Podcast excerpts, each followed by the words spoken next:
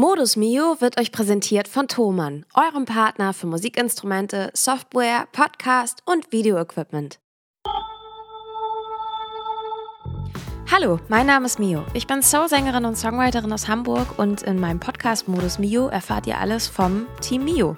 In diesem Podcast stelle ich euch die kleinen und großen Helfer hinter den Kulissen vor und nehme euch mit auf die Reise in alles, was unser Musikerleben so beschäftigt. Viel Spaß! Liebe Leute, herzlich willkommen zu einer neuen Folge Modus Mio. Ich freue mich, dass ihr wieder am Start seid und für diejenigen, die ganz frisch dabei sind, denn wir haben heute eine wunderbare Gästin und das kann dann auch immer sein, dass Leute das erste Mal bei uns reinschalten, die uns noch nicht kennen. Modus Mio ist ein Musikpodcast von und mit MusikerInnen und es geht vor allem darum, wie es ist und was man so alles treibt und was zum Musikmachen als Indie-MusikerInnen so dazugehört. Das heißt, wenn man eigentlich ganz schön viel noch selbst an den Hacken hat und nicht Taylor Swift ist. Und ähm, ich darf mich heute freuen, dass ich Lynn hier zu Gast habe. Hallo Lynn. Hallo. Du hast jetzt gerade letzte Woche, also wenn ihr das tagesaktuell hört, ähm, dann am 1. September hast du dein Debütalbum rausgebracht. How, how does it feel? How does it feel?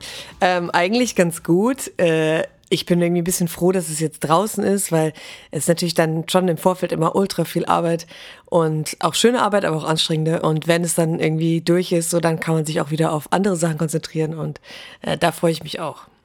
Wie lange hast du an deinem Album gearbeitet?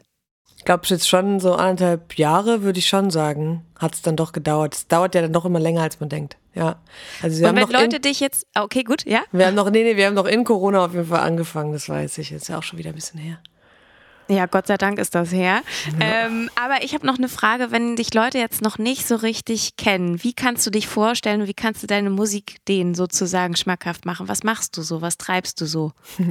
Also ich habe ganz viele Instrumente äh, dabei live, bin aber alleine und soundmäßig äh, ist es schon so Elektropop, also es gibt schon sehr viele elektronische Soundelemente, zum Beispiel die Drums sind meistens dann über einen über so ein Drumpad gespielt ähm, und ich habe dann auch ein bisschen akustische äh, Instrumente dabei, also schon auch ein bisschen Schlagwerk, aber auch Gitarre und Sing dann halt.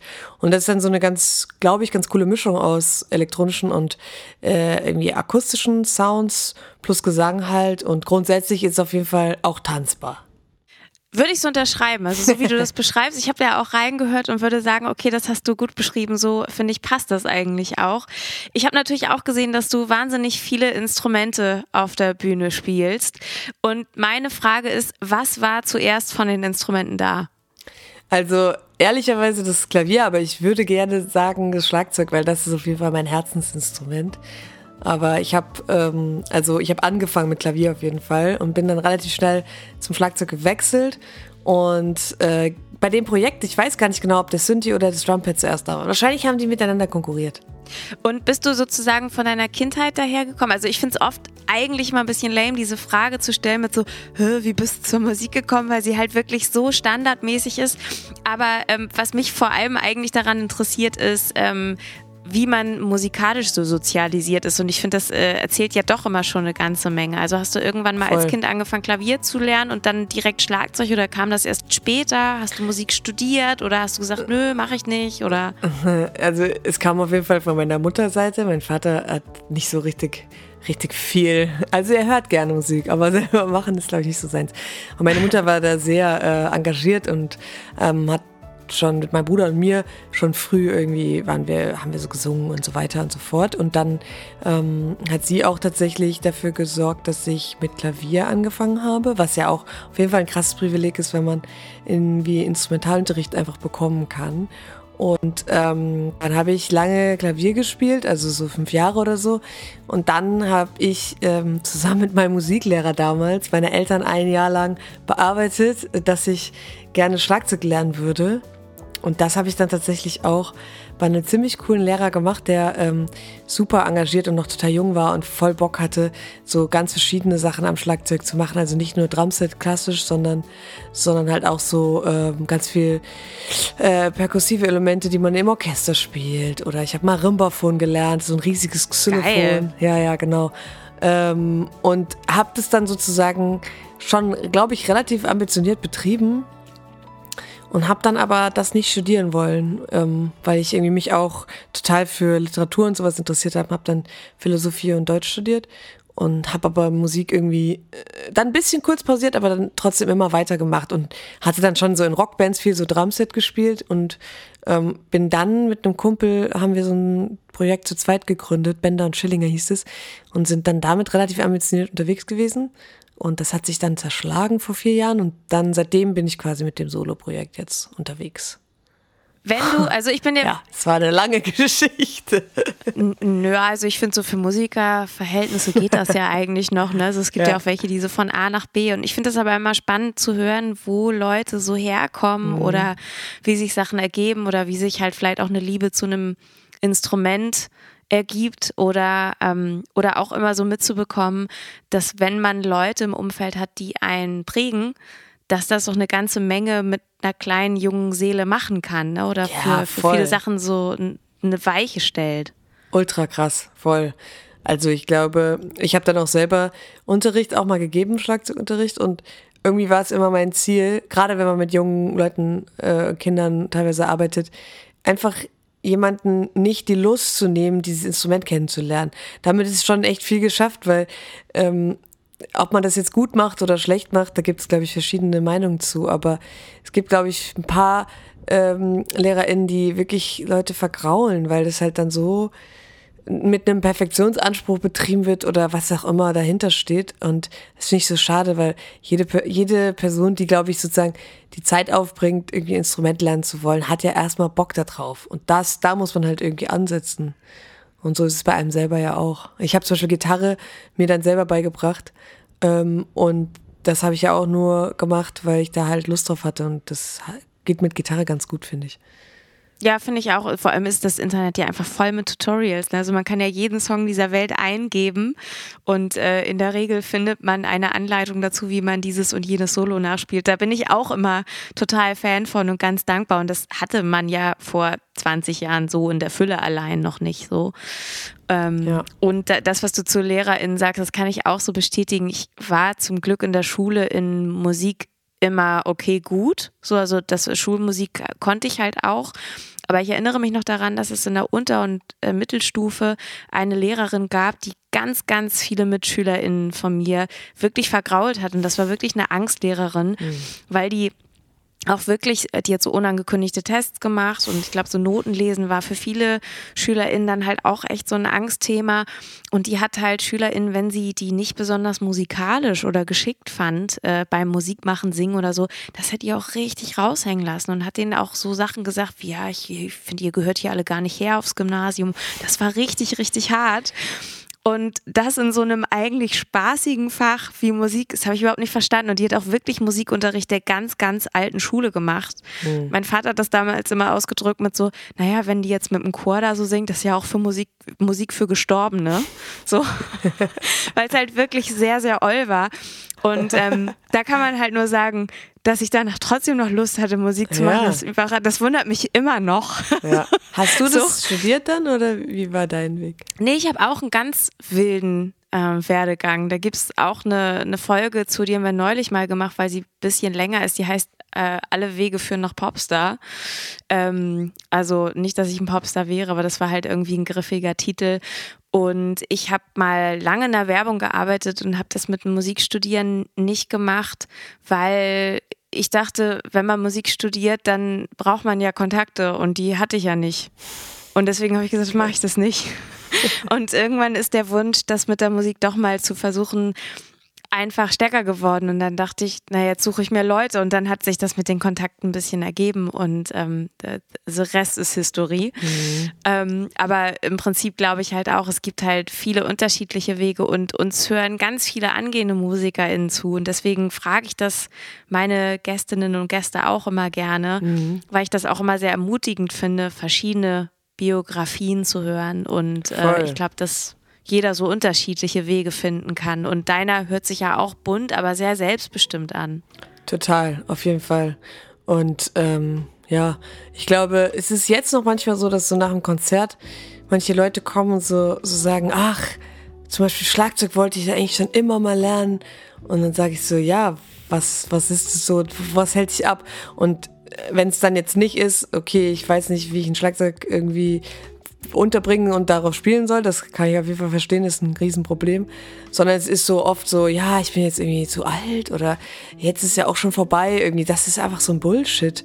Ja, ähm, also ich meine, klar, man muss ja, also je nachdem, was für Ambitionen man damit ver verfolgt, aber wenn es darum geht, dass man das schon immer mal machen wollte, ja, try it. Also ich meine, ist ja witzig, kann man ja auch, man kann sich, äh, ich weiß nicht, in Berlin ist es so, man kann sich hier stundenweise irgendwie in irgendwelche Räume einmieten und einfach jedes Instrument, was da rumsteht, einfach ausprobieren. Und das habe ich auch schon, auch schon gemacht. Habe ich, hab ich mal Bock, Bass zu spielen, habe ich mich da eingemietet oder Flügelhorn. Ich bin leider ziemlich kläglich gescheitert, aber ähm, hätte ich gerne beim Sortiment. ist ein sehr schönes Instrument. Wenn du Songs ähm, live spielst in deiner ein äh, Woman-Show-Besetzung sozusagen. Ist das mehr oder minder mal aus der, also ich versuche jetzt mal so unterschiedliche Szenarien aufzubauen. Ist das mal aus der Not herausgeboren, dass du gesagt hast, ich möchte eigentlich Band-Arrangements, aber ich habe gerade keine Band oder ich habe vielleicht auch keinen Bock auf eine Band? Ähm, oder sind das auch Entscheidungen, dass du sagst, das ist für dich die einfachste Variante oder die, die ähm, möglichste Variante, viel zu touren und auch unterwegs zu sein? Oder ist es auch, weil du sagst, das ist deine Künstlerin DNA und so muss und nicht anders kann das sein? Ich glaube von allem ein bisschen. Also ganz ursprünglich ist es schon äh, aus einem Ende entstanden. Also ich habe ja von diesem Duo erzählt vorhin und ja. das, als das auseinanderging, das war in erster Linie nicht mein Wunsch.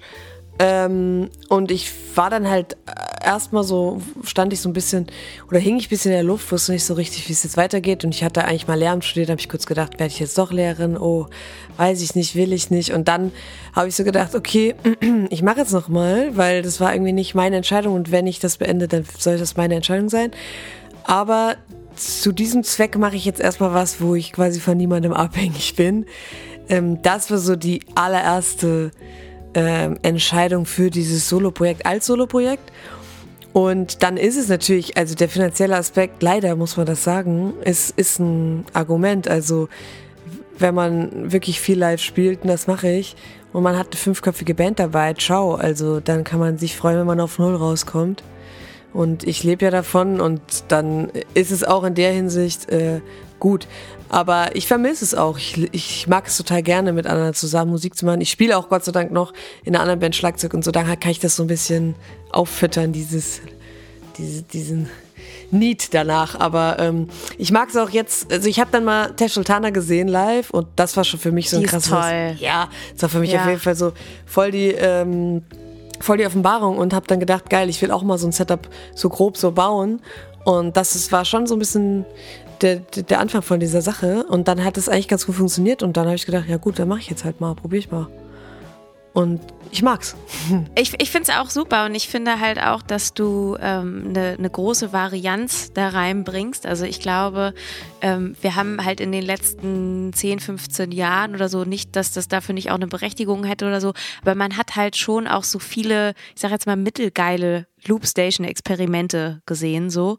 Ähm, und ich finde, das ist nochmal eine besondere Herausforderung, sich ähm, da Arrangements zu stellen, die eben nicht so schnell klingen wie alle anderen, nicht zu 0815 und so weiter.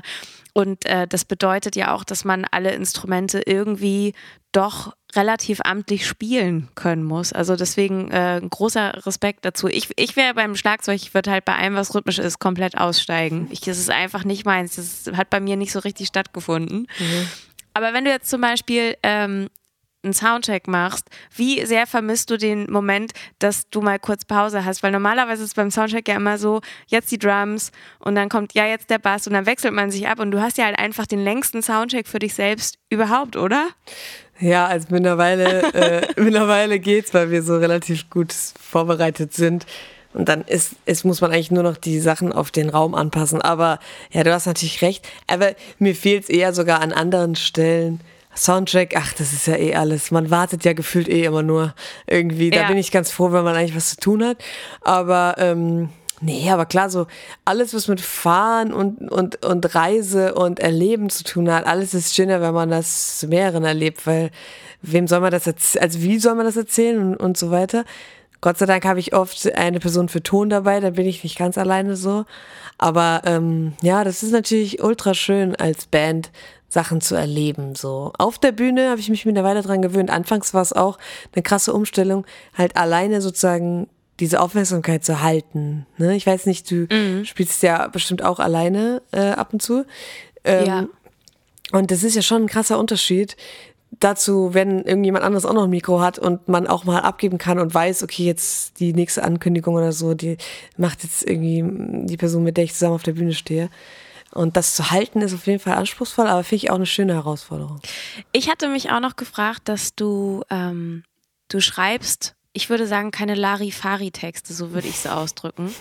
Du äh, äußerst dich schon relativ klar und auch viel politisch. Wie ist das bei dir gekommen? Also ist das eine bewusste Entscheidung gewesen oder hast du irgendwann gesagt, du schreibst Songs einfach so oder das sind die Themen, die dich umtreiben? Das sind auf jeden Fall die Themen, die mich umtreiben. Ähm, und mittlerweile ist es fast eher so, dass ich mich zwingen muss, einen Song sozusagen, der keine über mich selbst hinausweisende Bedeutung hat, als genauso berechtigt anzusehen. Das finde ich manchmal auch irgendwie so ein Pressure, dass man jetzt irgendwie immer was Großes sagen muss, in Anführungszeichen. Ist natürlich auch Quatsch irgendwie. Ähm, aber es, es fühlt sich schon mittlerweile, also es fühlt sich schon sehr natürlich an. Vielleicht hat es auch nochmal damit zu tun, dass ich, also als ich nach Berlin gezogen bin vor zwei Jahren, hat sich auf jeden Fall da nochmal richtig viel geändert. Also es hat mich nochmal voll äh, mit mir selbst beschäftigen lassen und äh, mich auch nochmal politisiert auf eine Art.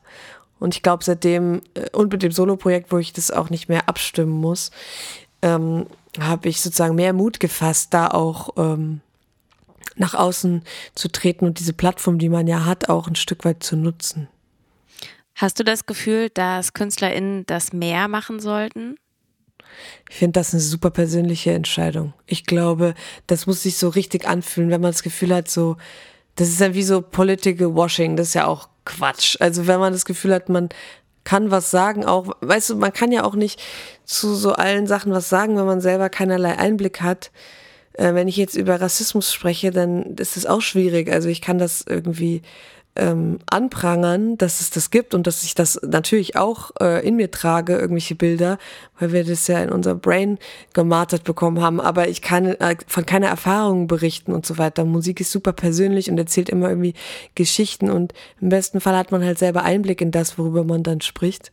Und insofern würde ich das niemandem vorwerfen, aber ich glaube, es ist schon auch cool, es mal vielleicht zu probieren oder so wenn man denn, oder mal in sich zu suchen, was man denn vielleicht, wo man denn was zu sagen hat oder wo man was sagen möchte oder sowas.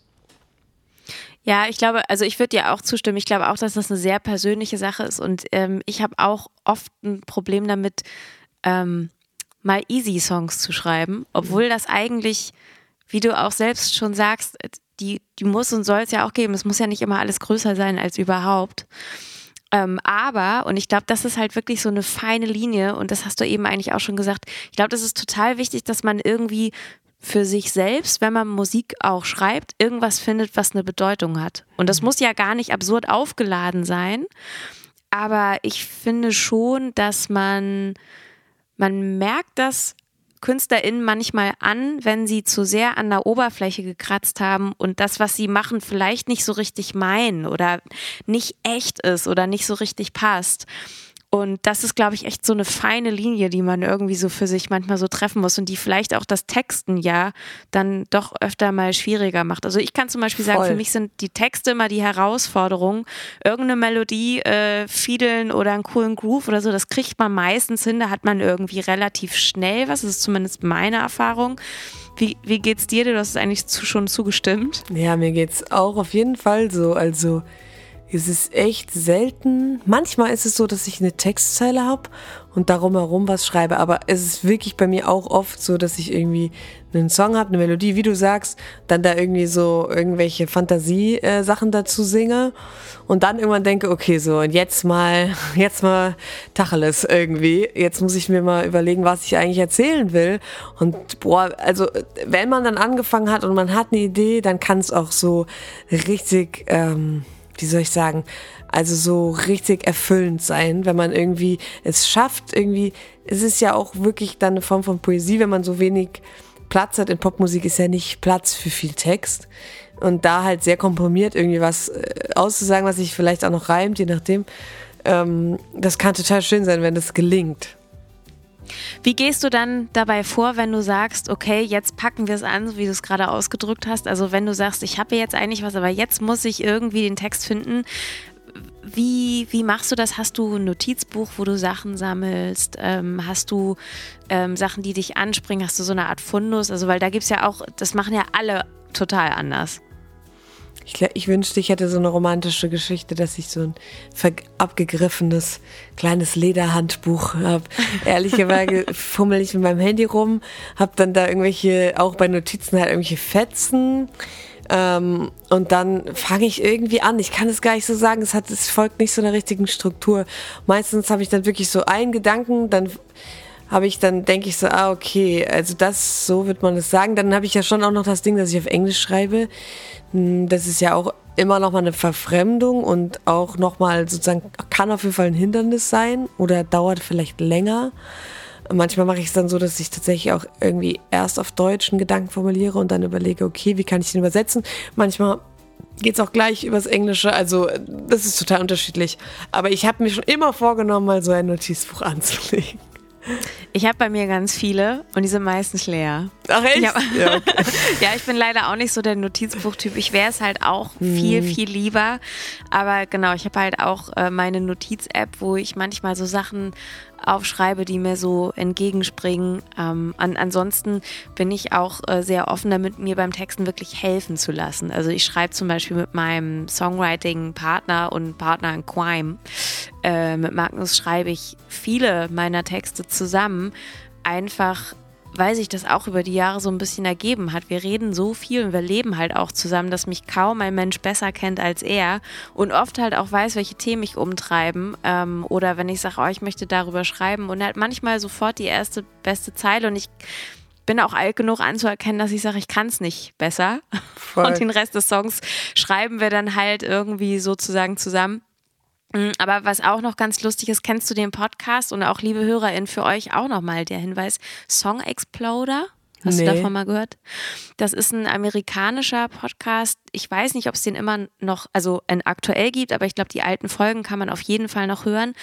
Und äh, da hat der Interviewer auch Stars, MusikerInnen eingeladen und hat diejenigen ein Song Spur für Spur in Songwriting, Demo, Produktion und so weiter auseinandernehmen lassen.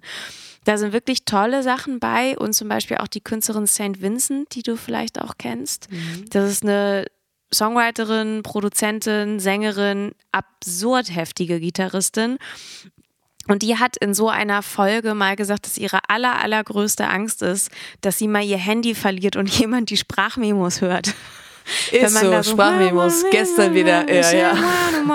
So, und das ist halt wirklich so, man, man singt da drauf, so wie Kleinkinder Englisch singen weil man so Worthülsen hat, die sich halt irgendwie nach Wörtern anhören, Vokalen, aber halt meistens keinen Sinn ergeben.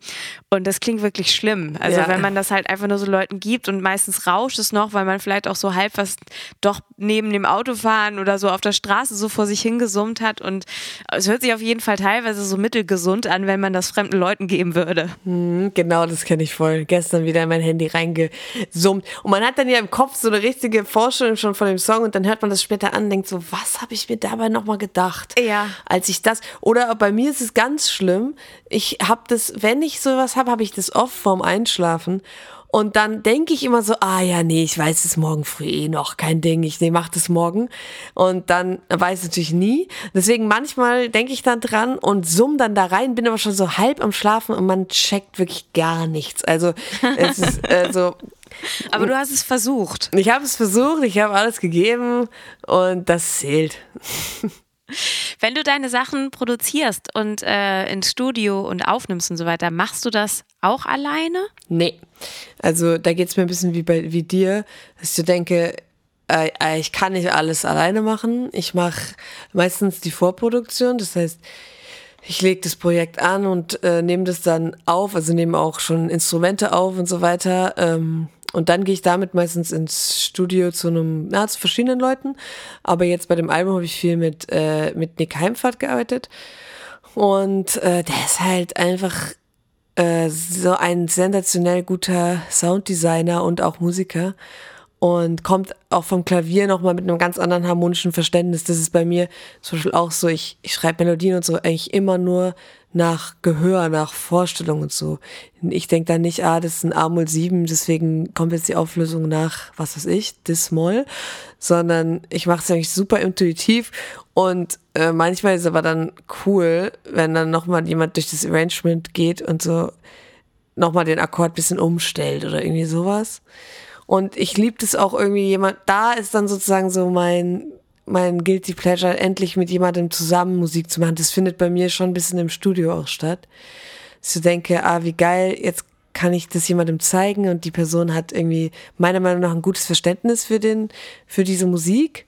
Und dann äh, kann die Person aber auch noch irgendwie eine Idee mit einbringen oder den Sound schärfen und äh, die Stimme natürlich auch nochmal geiler aufnehmen und so weiter und so fort. Also ähm, mein Ziel ist auf jeden Fall, da noch fitter zu werden.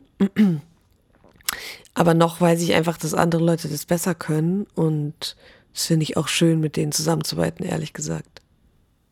Wenn du Songs jemandem frisch zeigst, die ja noch, also ich sage jetzt mal, vielleicht einen etwas weiteren Demo-Status haben, aber ja noch relativ roh sind, Hast du da den Moment des Zögerns oder der Angst oder gehst du halt in solche Situationen rein und sagst, das ist der geilste Shit überhaupt und deswegen zeige ich das? nee, ich denke nicht, das ist der geilste Shit, aber ich denke so, oh, ich mag es richtig gerne. Ähm, und ich zeige das nur einer Person, von der ich weiß, dass sie damit verantwortungsbewusst umgeht. Das heißt nicht, dass sie mich zwangsläufig loben muss, aber dass die irgendwie so jetzt nicht sagt, sag mal, bist du eigentlich vollkommen von allen guten Geistern verlassen? Was ist das für eine Scheiße? Sondern so, naja, weiß ich nicht, mich spricht es jetzt nicht hundertprozentig an, aber oder halt sagt so, ja, geil, let's go. Also ich bin eigentlich immer, ich habe immer Lust zu zeigen, muss ich schon sagen. Wenn ich denke, dass es schon zeigenswert ist. Hast du Songs auf deiner Platte, an denen du besonders lang getüftelt hast? Also wo du dir, wo einfach das Tüfteln gar nicht mehr zu Ende ging? Oder bist du dann halt jemand, der auch gut abschließen kann? Ja, da gab es schon wirklich Songs. Gerade die Songs, die eher beatlastig und jetzt harmonisch nicht so eine absolute Neuerfindung waren, fand ich am schwierigsten, ähm, weil die dann halt über was anderes funktionieren. Ne? Die müssen dann halt wirklich über Sounddesign funktionieren, mhm. über spannende, irgendwie gut gesetzte kleine Akzente und sowas. Und da äh, kann ich mich an, auch verlieren drinne. Der ähm, Begriff des Ear Candies, der fällt dann halt auch öfter mal. Absolut, Ear Candies, da sind wir immer noch auf der Suche nach. Genau, deswegen ein paar Songs haben richtig lange gedauert. Ähm, aber irgendwann ist dann auch mal gut. Ich habe jetzt auch gelesen, dass du, und das wäre die Frage, ob du selber auch im Fußball-Game sozusagen drin bist, aber dass einer deiner Songs sozusagen für die Frauenfußball-WM äh, wirklich der Song dafür war oder so dafür entstanden ist. Kannst du das so ein bisschen er erzählen? Das war unser heftiger Marketing-Coup. nee, ähm, Jeder braucht die 80 Millionen von Max Giesinger. Ganz genau. Hat nicht 100% geklappt. Nee, nee also, leider auch bei der Mannschaft ja nicht, ne? Ja, also spätestens an den habert es leider dieses Mal. Ja, also ähm, die Idee war, ich habe zwar diesen Song gibt's schon länger ähm, und ich habe den im Prinzip ich habe als Kind Fußball gespielt von sechs bis zwölf und äh, habe dann irgendwann mich daran erinnert, wie das so war. Das war manchmal ziemlich krass. Ähm, weil das auch schon ein bisschen her und da war das absolut äh, unselbstverständlich, dass äh, Mädchen Fußball spielen dürfen. Und äh, genau, ich habe damals, ich habe dann jetzt einen Song geschrieben für mein damaliges Ich, also für für alle äh, Mädchen, die halt jetzt irgendwie in jungen Jahren Fußball spielen ähm, dass sie sich halt trauen sollen, das zu machen irgendwie. Und dann kam die Fußball-WM und dann haben wir gedacht, ja, eigentlich wäre es ja auch geil, wenn man den pitchen würde, ähm, weil er jetzt nicht festgelegt ist auf, auf junge Mädchen, so das könnte auch für generell Flinter oder äh, Personen gelten. Und dann haben wir so gedacht, ja, okay, lass doch mal probieren, ob wir den nicht halt für die WM irgendwie unterbringen können. Und dann hatte halt leider schon Caroline Kebekus, die Deutsche, ah, okay. den offiziellen WM gemacht, äh, Song gemacht, aber ähm, wir haben den dann als den inoffiziellen WM-Song einfach äh, ja angekündigt. Das war eine ganz witzige Kampagne. Finde ich auch super. Also vor allem auch, ich habe, ähm, also die WM habe ich leider nicht so geguckt. Die, man muss jetzt auch zugeben, mit Neuseeland, Australien, das waren jetzt halt auch irgendwie echt immer Kack-Uhrzeiten. So. Also ja. irgendwie saß man da so schlecht vorm Fernseher oder wenn dann halt nicht in so einer Fußballstimmung. Ähm, aber ich bin von zu Hause aus auch so ein bisschen äh, Fußball sozialisiert. Mhm. Und als, ich glaube, letztes Jahr die Frau, war letztes Jahr die EM, als die lief, das hat total Spaß gemacht, das zu gucken. Also ja. das, ich habe sonst äh, gefühlt nie Frauenfußball äh, geschaut und habe mich dann gleichzeitig auch gefragt, wie ätzend das ist, dass die Frauen in dieser Sportart seit Jahren so benachteiligt werden, völlig ja. unberechtigt und ähm, dass das dann halt auch mal so ein Hin und Her ist, ob irgendwelche Sender dafür dann Rechte kaufen, ob sie es zahlen oder nicht. Und dann denke ich dann auch so, ah, ich finde, da, da besteht so eine Verantwortung drin, das halt auch zu zeigen. Ja. Weil, und gleichzeitig, also A, es gibt die Verantwortung, finde ich, und gleichzeitig denke ich mir aber auch, es ist aus Marketinggründen so dumm, das nicht zu machen. Also selbst wenn jemand noch nicht diesen, diesen Gedanken von Fairness hat, hat den ich mir gerne wünschen würde, dann äh, verstehe ich halt auch einfach nicht, wie man das nicht komplett ausschlachten kann, wenn man es einfach nur geil macht. Weil ich denke ja. mir so, du, du hast beim Männerfußball also so schlimme Gestalten, also inklusive halt auch der ganzen Führungsriegen, die da so sind. Und da wird so viel Marketing drumherum gemacht, wo ich dann denke, so das kann man doch bei guten, eloquenten, tollen Sportlerinnen erst recht. Ey, das ist, ah, das ist alles eine Katastrophe. Also ich hatte äh, auch im Vorfeld auch mit einer Spielerin äh, gesprochen hier aus Berlin und ähm, die hat auch damals äh, früher in der äh, Frauennationalmannschaft gespielt und die hat gemeint, das ist, das ist crazy. Die haben alle einen zweiten Job, ne? Die sind teilweise Stimmt, richtig gut. Ja, das ist die auch haben, schlimm, ja. zwei Karrieren, weil es einfach kein Geld gibt. Ne? Also selbst für Nationalspielerinnen gibt es nicht genug Geld, dass sie davon leben können. Und dann wundert man sich, also früher hat man sich ja immer noch gewundert, warum das Niveau so schlecht ist und hat es dann mit irgendwelchen biologischen Argumenten äh, da ins oh Feld Gott. geführt. Ja, das ist totaler Bullshit. Aber ich muss auch, also es ist einfach so, ich habe die WM geguckt und das war einfach sensationell. Es waren wirklich richtig, richtig gute Spiele. Und ich weiß nicht, ob du, ob dir diese oder ihr, die ihr zuhört, ob euch mal diese Werbung untergekommen ist von der französischen Telefongesellschaft. Die haben ähm, Sequenzen von dem französischen Frauennationalteam, also Videosequenzen genommen, auf Social Media gepostet und haben aber äh, Männer, männliche Köpfe von männlichen Nationalspielern da drauf retuschiert. Und das hat man also am Anfang nicht gesehen. Man hat einfach nur quasi Männer in Anführungszeichen spielen sehen und halt voll den krassen Soundkulisse dahinter Jubel und, und wie krass ausgefeilt die Pässe waren und das Tor, was ein wunderschönes Tor. Und dann ab so, weiß ich, 20 Sekunden oder so wurde halt diese Filter revealed und es wurde halt sichtbar, dass das halt alles Frauen waren, die diese Tore geschossen haben und dass halt unser Gehirn normalerweise halt so, ja, so konditioniert ist, dass uns gesagt wird, wenn da Frauen spielen, dann nimmt man das schon als schlechter wahr. Und das ist aber halt einfach Quatsch, so. Und diese Pässe haben ja, haben ja, und diese Tore haben alle Frauen geschossen. Ähm, das ist einfach qualitativ super und man sollte das schauen, fertig aus. Außerdem gibt es viel weniger Ego. Also das fand ich wirklich auf, also also das hat man richtig gesehen. Es war einfach nicht so ein, ein Ego-Shooting auf dem Platz irgendwie. Und das fand ich sehr angenehm zum Zuschauen. Also hier auch von, von unserer beider Seite sozusagen, äh, schaut euch Frauenfußball an. Das ja. ist sehenswert und vor allem auch unterstützenswert, weil das ist ja, die sollen mindestens genauso verdienen, viel verdienen wie Neymar und Co., würde ich sagen. Genau. Und alle anderen Sportarten, die Männer dominiert sind auch. Ja. Damit haben wir, glaube ich, auf jeden Fall für heute unser kleines politisches Statement so gesetzt. Ja. Mm, du gehst jetzt noch ganz viel auf Tour, richtig? Also ich habe hier irgendwie so deine Liste und ich äh, gucke da so durch. Wie viele Gigs sind das? 20, 30, irgendwie sowas, ne? Also es ist ganz viel. Mhm. Also bis nächstes Jahr März bist du Stück für Stück in ganz Deutschland unterwegs. Mhm. Ja, ich freue mich tierisch. Also ich starte jetzt am 19. September ähm, in Hannover und spiele dann sieben Konzerte.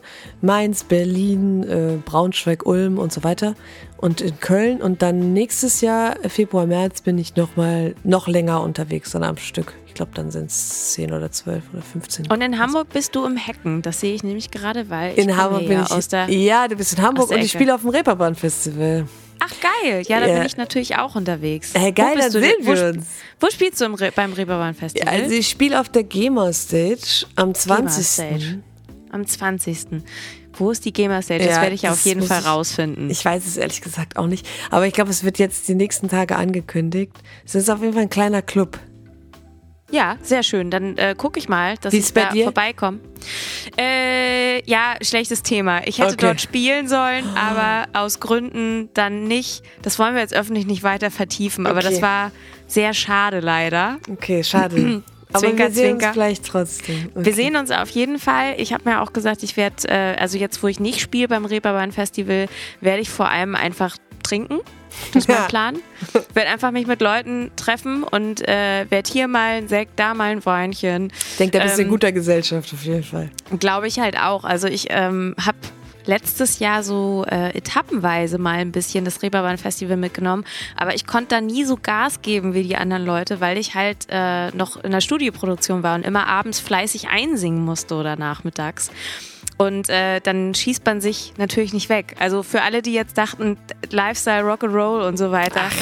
das, Schon lange nicht mehr. äh, schon lange nicht mehr und ähm, also ich kann nicht gerade aussingen, wenn ich ein Glas Wein intus habe. Also ich trinke ein Glas Wein, das geht so nach dem zweiten Set, wenn man halt irgendwie live spielt und die erste Hälfte hinter sich hat, dann kann man auch irgendwie mal so einen Schluck Vino trinken. Ähm, aber wenn ich mir vorher eine reinstellen würde, das, das wird niemand wollen. Keiner, also auch ich nicht und ähm, es soll ja Leute geben, die das können, aber ich kann es nicht. Also seit ich dieses Setup habe, ist eh verloren. Also das sind Oh so stimmt, viele du, ja, du musst ja auch so Tasten. viel machen. Ja, das kann, das kann man vergessen. Also wenn ich Schlagzeug spiele, dann trinke ich auch mal ein Bier. Äh, aber wenn ich mit dem Soloprojekt unterwegs bin, ciao, da muss ich mein Gehirn so richtig, jede einzelne Zelle muss richtig, richtig am Start sein. Das glaube ich. Du bist aber auch, und das äh, würde ich noch gerne so kurz ansprechen, du bist auch Instrumenten. Äh, Narren, oder? Ich habe mehrere Gitarren bei dir gesehen. Ist das richtig? Wir müssen einmal noch ein bisschen Gear-Nerden machen. Yeah. Was, was spielst du für Gitarren? Das will ich jetzt wissen. Ich habe eine Fender Strat und Ja. eine äh, Epiphone Casino. Oh, die sind schön. Ja, Die finde ich auch. Und ich finde vom Preis-Leistungs-Verhältnis auch einen richtigen, richtigen Killer. Die war super günstig, also super günstig, aber verhältnismäßig. Ich habe hier 500 Euro dafür bezahlt und ich finde, die klingt sensationell. Es gibt manchmal so Preis-Leistungskracher, über die man sich so freut. Und genau, also ich glaube, so die Casino gehört auf jeden Fall dazu. Da habe ich auch einfach immer sehr viel Gutes drüber gehört. Und eine Strat gehört in jeden Haushalt, der irgendwas mit Gitarre zu tun hat. Darauf Ja. kann man sich auch einigen. Bist du pedalmäßig irgendwie unterwegs oder Mm, Ich habe du Mhm. Stomp Helix 6. Genau, damit kann man ja so Amp simulieren. Also es gibt, ja, ich, äh, also es ist quasi eine, eine Box in, äh, und man kann verschiedene Module innerhalb der Box auswählen und da sind Amp-Simulationen drinne, Delays drinne, Hals drinne und so weiter. Und weil ich ja eh schon so viel Stuff rumschleppe, habe ich nicht noch einen Verstärker dabei. Deswegen macht das für mich auf jeden Fall ähm, ganz gut Sinn. Ein bisschen wie der Camper, ne? Ja, genau. Ja, Ich genau. Also ich halt spiele nur zum Beispiel günstig. live auch immer. ich spiele live immer einen Camper. Ah Also ja, ich habe geil. eigentlich, ich habe auch eigentlich gerne, also ich habe zu Hause auch Amps und ich habe auch Pedals und ich bin da so am rumtüdeln. Aber ich habe für mich festgestellt, wenn ich live spiele und dabei auch singe. Und ich glaube, das ist halt der kriegsentscheidende Unterschied. Und vielleicht auch noch hohe Schuhe anhab, dann ist das mit den Pedals und mir nicht so gut. Und es ist halt, äh, Camper ist für mich die idiotensichere Variante, wo alles immer safe eingespeichert ist und ich so von einer Bank zum nächsten Sound sozusagen switche. Ähm, weil mir das halt doch öfter passiert ist, dass ja allein beim Einpacken dreht man dann halt an so einem Poti von, von dem Pedal rum und dann klingt das anders und äh, muss da erstmal mal so viel rumschrauben. Und ich merke halt einfach, ich bin da nicht so der Tüfteltyp für, vor allem nicht, wenn ich noch gleichzeitig singen muss. Deswegen habe ich einen Camper. Ja. Äh, den nutze ich aber eigentlich vor allem live und genau, zu Hause habe ich dann meine Pedals und habe so ein, so ein Fender Deluxe Reverb und ja, wir haben hier so ein bisschen was stehen. Jetzt muss man dazu auch sagen, ähm, dass ich aus einem Gitarristenhaushalt noch komme und mein Partner und ich, wir uns gegenseitig wirklich gar nicht aufhalten, wenn es darum geht, neuen Kram zu kaufen. Das ist schön und auch ein Problem. Ah, verstehe.